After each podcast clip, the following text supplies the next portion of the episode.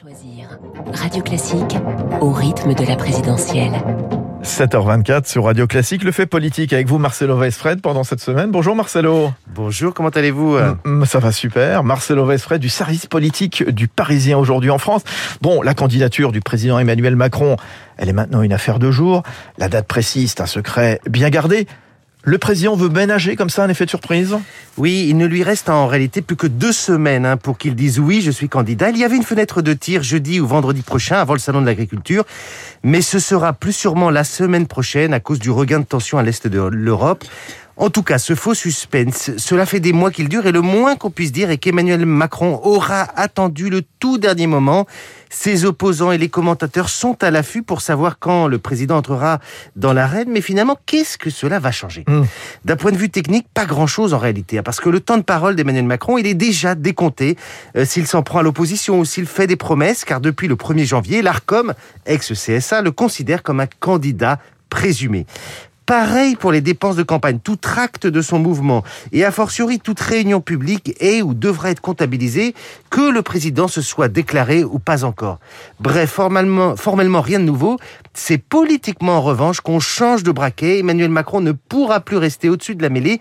Il aura un bilan à défendre, il aura un programme ou au moins une vision à présenter. Il devra dire surtout pourquoi il demande 50 plus. Euh, Marcelo, concrètement, Comment est-ce qu'il compte s'y prendre? Alors, le futur candidat prépare un raid d'une quarantaine de jours avec trois meetings maximum. Donc, le premier à Marseille, sans doute le 6 mars au Parc Chano.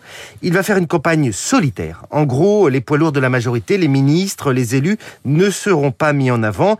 Emmanuel Macron veut mettre en scène son face-à-face avec les Français. Il aura très peu de temps, du coup, pour imposer ses thèmes de campagne, a priori autour de l'éducation, de la santé et du travail. Son enjeu sera d'aller sur d'autres terrains que l'immigration ou le pouvoir d'achat, c'est la bataille culturelle, et de montrer qu'il garde des ambitions réformatrices malgré des mouvements de contestation puissants dans le pays. Ce sera sa seconde bataille, celle de l'incarnation.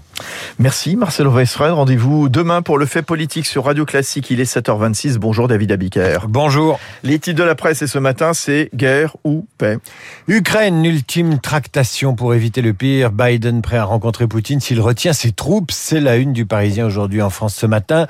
Malgré ça, nous sommes toujours plus près de la guerre. C'est le titre de une de la Croix. La guerre, mais quelle guerre se demande l'opinion. La paix sur un fil, préfère Libération, dont les envoyés spéciaux sur le terrain ont constaté l'escalade de la tension. Pour le Figaro, Poutine resserre les taux sur l'Ukraine. La crise au bord de basculer, estime les échos qui préfèrent tirer, titrer sur euh, l'impôt sur les entreprises. Vous voyez, c'est fait un lapsus qui préfère tirer sur, c'est la guerre.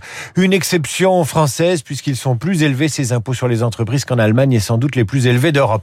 Le Dauphiné s'intéresse, lui, à la sécurité sur les pistes de ski et Ouest France fait la une sur la famine en Afghanistan. Merci les talibans.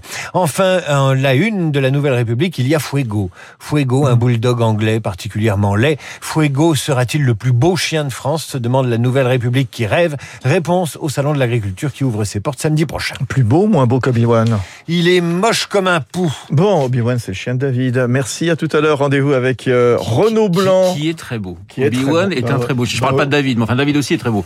Mais son chien est encore plus beau. Il est mignon, il se laisse caresser. Euh, le chien, pas David. Bonjour Renaud, comment ça va Bonjour Fabrice. Renaud Blanc qui prend le relais jusqu'à 9h. Avec tout à l'heure à 8h15, euh, vous serez avec Philippe Val, journaliste écrivain. Oui, qui signe aux éditions de l'Observatoire le dictionnaire philosophique d'un monde sans Dieu. Parmi eh bien, les mots sélectionnés par l'ancien directeur de Charlie Hebdo, la gauche, la droite, le voile, le hasard, la vaccination ou encore la laïcité. Tiens, définition de la laïcité selon Philippe Val. La laïcité qui est ou qui n'est pas, mais qui ne peut pas être ni moins ni plus sans cesser d'être ce qu'elle est. C'est assez joli.